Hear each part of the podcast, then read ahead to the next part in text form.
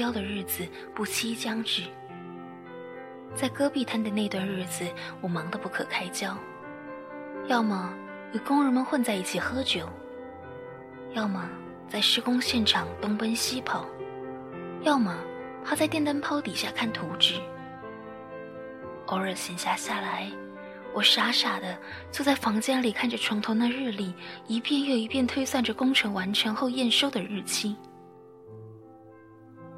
另一个工程队的专案部有一台电视机，外接信号锅。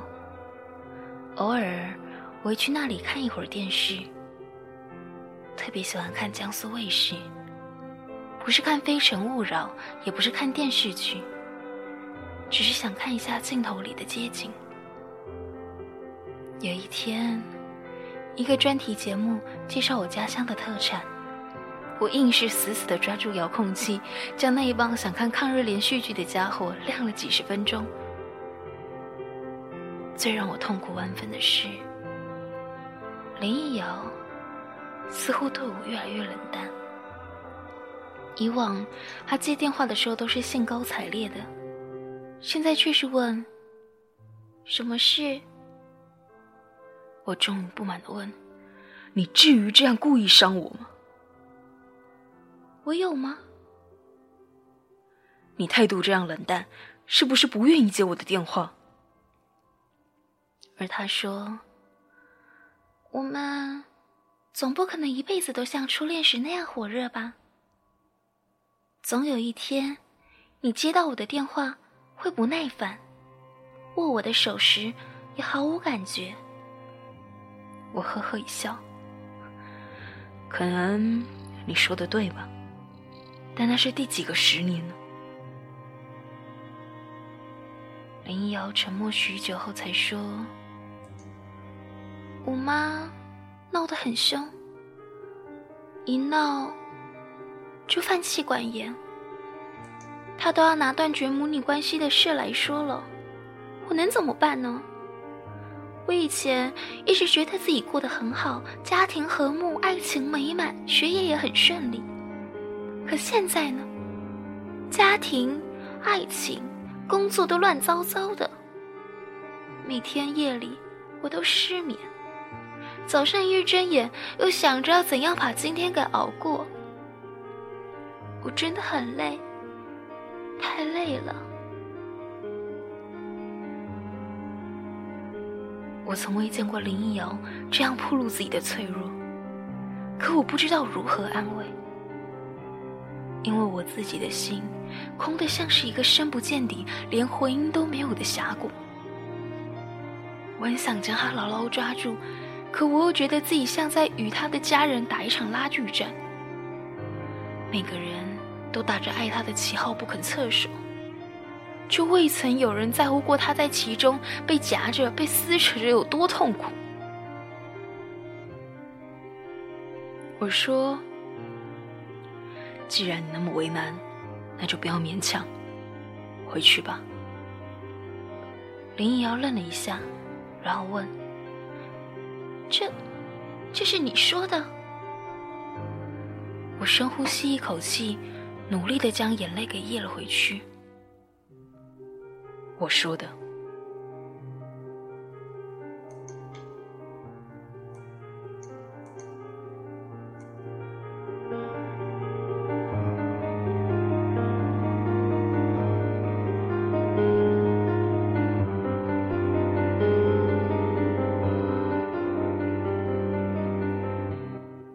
电话的那一头一片沉寂，然后挂断了。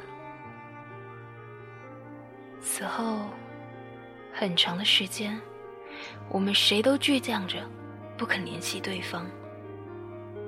直到有一天，南京的房东打电话给我，问我另一把钥匙在哪，我才知道他已经退掉房子，回家去了。我离开戈壁滩的时候，积雪正在消融，我把手里的资料都交给专案部，连同那一本撕掉遗书的施工日志。我带来垫付资金的钱，只能抽走不到一半。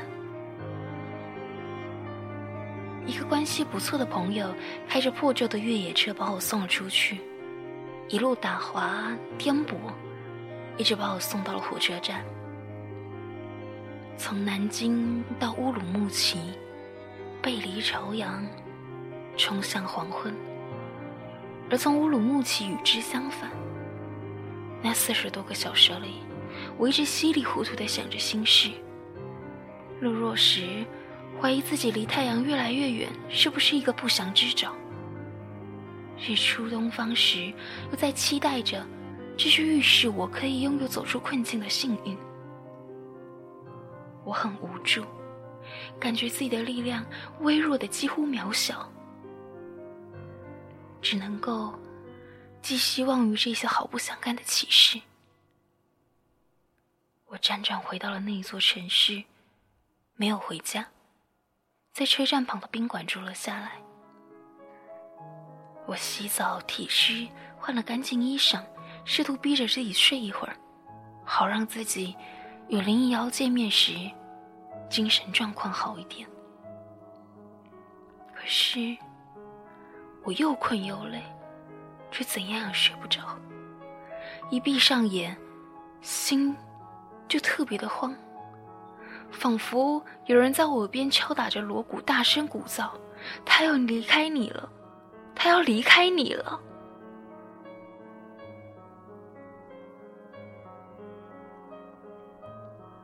林一瑶知道我回来了，我们约在安定广场见面，面对面站着。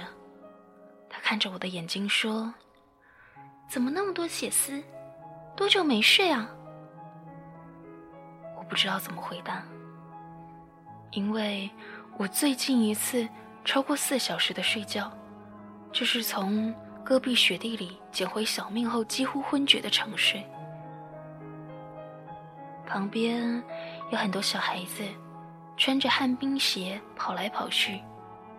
我们生怕被撞到，于是坐到了旁边的长椅上。我告诉他，我每一天都很想他，已经把新疆的工作丢下了，不想再离开他。他皱起眉头，然后问：“你，你不是在那里垫资了吗？丢下那里？”你以后怎么办呢？我有些不高兴了。你希望我回去？他想了想，然后低头叹气。我，我怕你人财两空，不值得。我顿时不知道该说什么了，不停的揣测他这句话里到底有什么意思。我的脑袋处于混沌状态，不知道该往哪个方向思考。他随后又说：“前段时间，我和我妈吵架了，把她气得犯病。我外婆都打电话过来责怪我，问我是不是打算闹得家人不相认，以后逢年过节都不想回家团聚，给祖宗磕头。”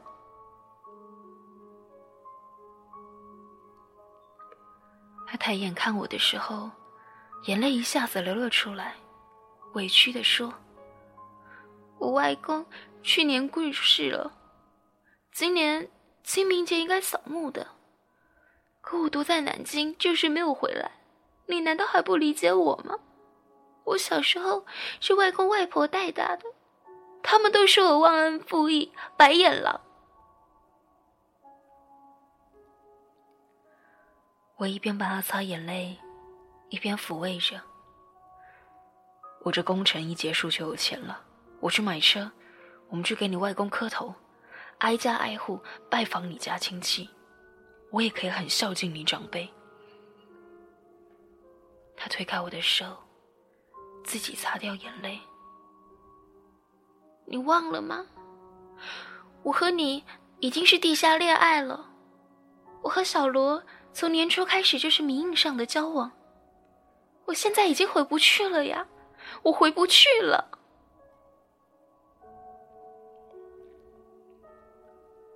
我们回不去了。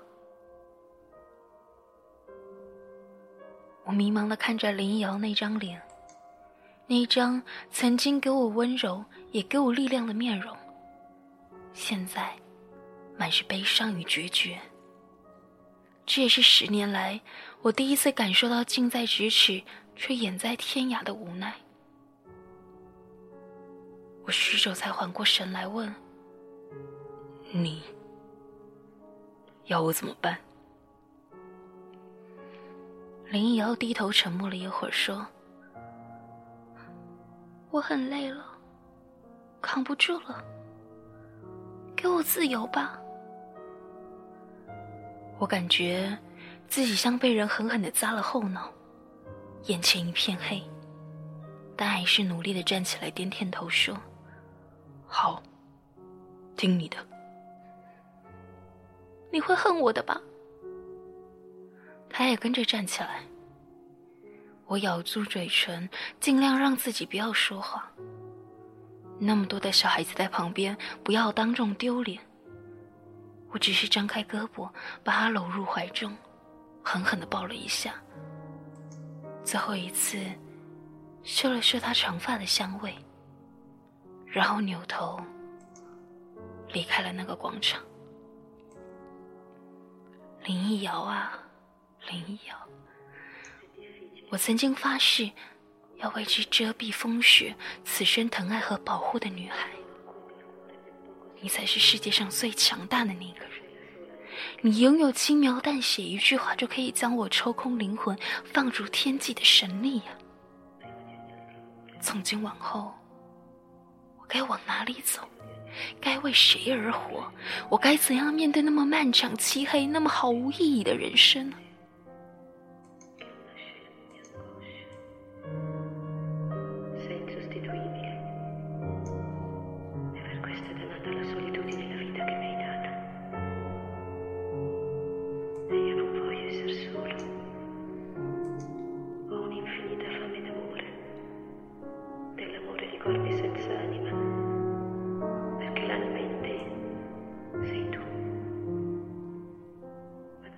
最后的一个礼拜，我过着最潦倒的日子。我真是不想回新疆了，也不想去找那些熟知林瑶的好友。但我已经把家里所有的积蓄都砸在专案上，所以不敢回家见父母。我一直在宾馆里睡着，拉着窗帘，没日没夜的睡着，实在饿得受不了了。就干啃房间里面本来就有的桶装速食面。我以为自己待在这个城市里可以做些什么，但事实上，我根本无从改变眼前的事实。林瑶没有再给我发过一条短信，打过一个电话，我也没有再去联系他。于是，我决定出去走走。这几年来。我一直在走，从江苏走到新疆，从荒凉的沿海滩涂走到更荒凉的戈壁滩，但我从未迷失方向。即便走在只知前后左右、不知东南西北的风雪里，我心里依然竖着一座高高的灯塔，依然有人期待我归去。可是现在。灯塔的光亮彻底消失，我再也找不到回去的路了。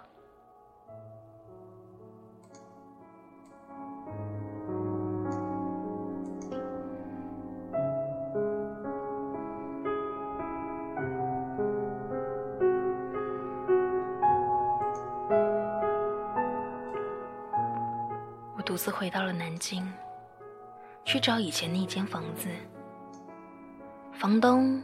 向未将他租出去，我恳求他让我待一晚。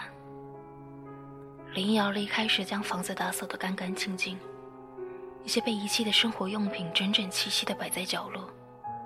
蓝色的毛巾、牙刷、杯子都是我的，红色的都是他的。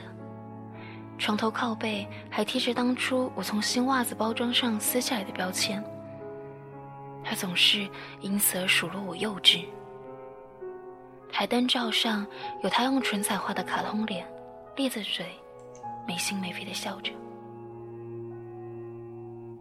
没有被褥，我只能裹着衣服躺在硬床板上，开着电视睡觉。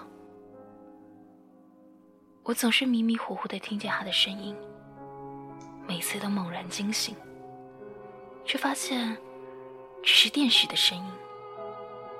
我真希望我所有的经历只是一个噩梦，真希望我醒来时看见他正在阳台晒晾衣服，黄昏的余晖映出他可爱的身体轮廓，或者他忽然推门进来，手里还提着个塑胶袋，上面贴着超市的标签。可是他已经走了，不会再出现了。第二天，我独自站在镜子前洗漱。将红色和蓝色牙刷放在一个杯子里，然后带上门离开。那天，我重新踏上前往乌鲁木齐的火车，从此孑然一身，无牵无挂。这个躯壳是行尸走肉，这颗心不再属于林一瑶，而这条命。我敬老天。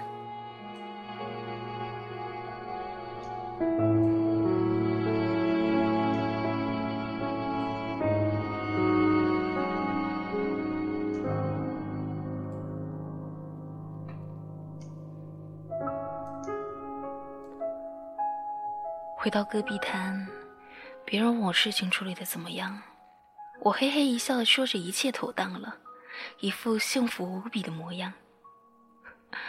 我不是可怜虫，我不需要博取所谓的怜悯。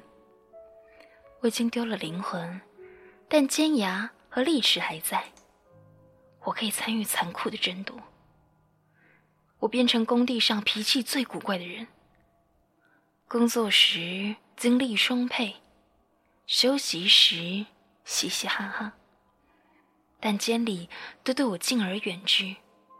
因为我一会儿像哈巴狗一样对他们点头哈腰叫爷爷，一会儿像疯狗一样对他们凶相毕露，甚至趁着酒劲追打吹毛求疵的小监理。合伙人经常数落我，却又纵容着我，因为他们不方便与别人翻脸，他们需要像我这样的疯狗。只是，一闲下来，我就开始发呆。同事开玩笑说，我是墙角里的一根打狗棒。我们经常会请业主或者是质监站之类的人吃饭，我每一次都咋咋呼呼、哗众取宠的说着各式各样庸俗的荤段子，然后拿出同归于尽的架势来喝酒，一杯接着一杯的死磕。所有人都夸我海量、年轻有为、前途不可限量。但我知道，酒场和官场都是谎言的集散地。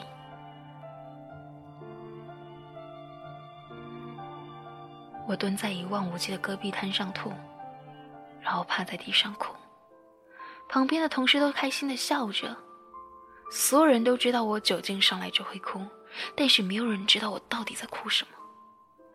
那几个月里，我与他完全没有联系，似乎这辈子都老死不相往来。我在遥远的新疆数着每一个日升日落，月起月降，期待将他遗忘的那一天。可是，一旦每次喝得酩酊大醉，每一次从噩梦中惊醒，我都会疯狂想念的那一个熟悉的名字。可是酒醒之后。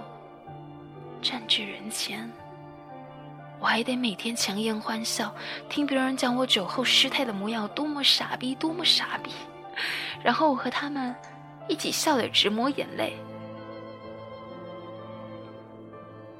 那里的生活极其枯燥，业主项目部的一个司机小廖用 U 盘传给我一些歌曲，我把那些歌一股脑的全部都装进手机里。从凤凰传奇到 Vitas，从摇滚到红歌，我毫不挑选，挨个去听。在空旷的戈壁滩上，一边开车一边高声嚎唱。唯独有一首歌，让我不得不将车子停在路边，捂着胸口，趴在方向盘上，缓气着。是五月天，你不是真正的快乐。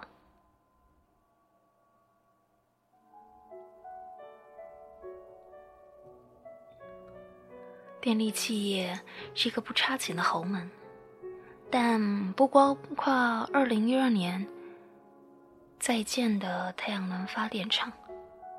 由于欧美对中国光伏产品的反倾销制裁，光伏电站顿时陷入了资金泥淖。新疆戈壁滩气候恶劣，通常四月份才能够正常开工，十月底就完全不具备施工条件了。我们是提前一个月冒着冰雪和低温开工测量放线，终于在十月基本完工。我带着工人将业主的车子堵在工地不放行，派出所的民警一趟又一趟过来协调，反反复复八趟之后，连派出所都不太愿意来了。最终，我们去骗业主里那一个稍微老实的负责人。说暂时只要签字验收就行了，今年不会催要签拓的工程款。他们刚好不堪其扰，不得不把字给签了。这个社会啊，老实人都是要吃亏的。签字的第二天，我们的人挤满了业主项目部的办公室，拍着桌子催要工程款，把那个女文员吓得躲在角落里哭。我拿着一大把锁，将他们办公室里的抽屉和资料柜全都挂了锁。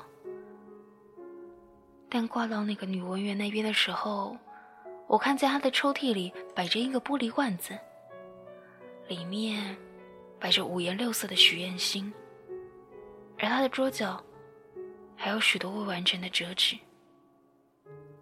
我忽然想起林一瑶。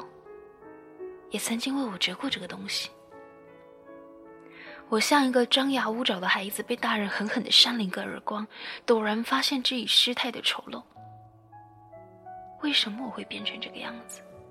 曾经那个善良的、温和的、喜欢恶作剧、从来不忍心伤害别人的吕青阳去了哪里？这一个一脸狰狞、拍桌挂锁、满口脏话的吕青阳，又是从哪里来的？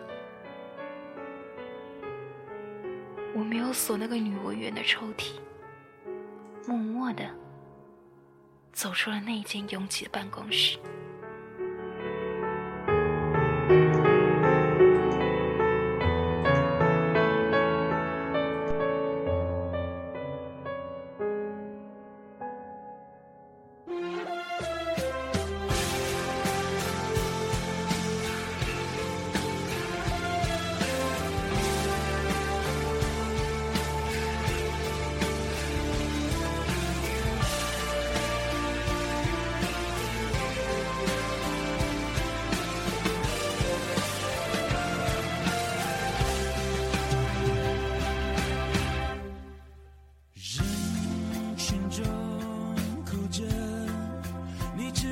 变成透明的颜色你再也不会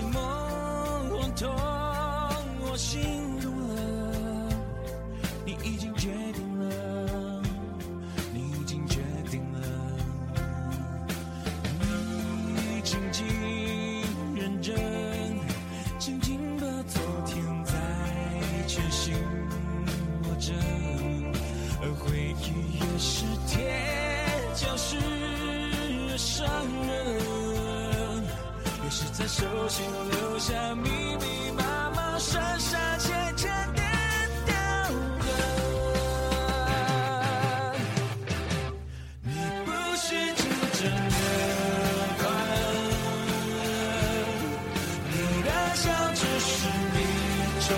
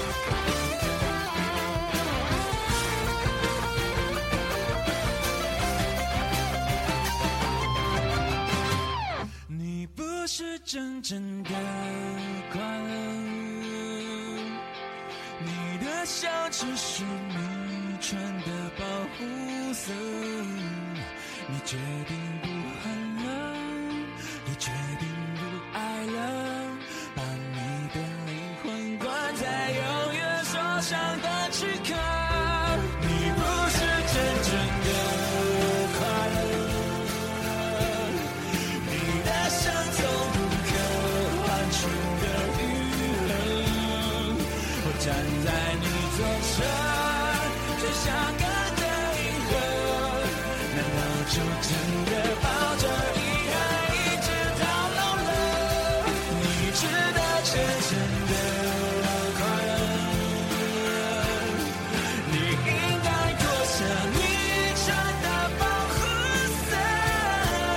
为什么失去了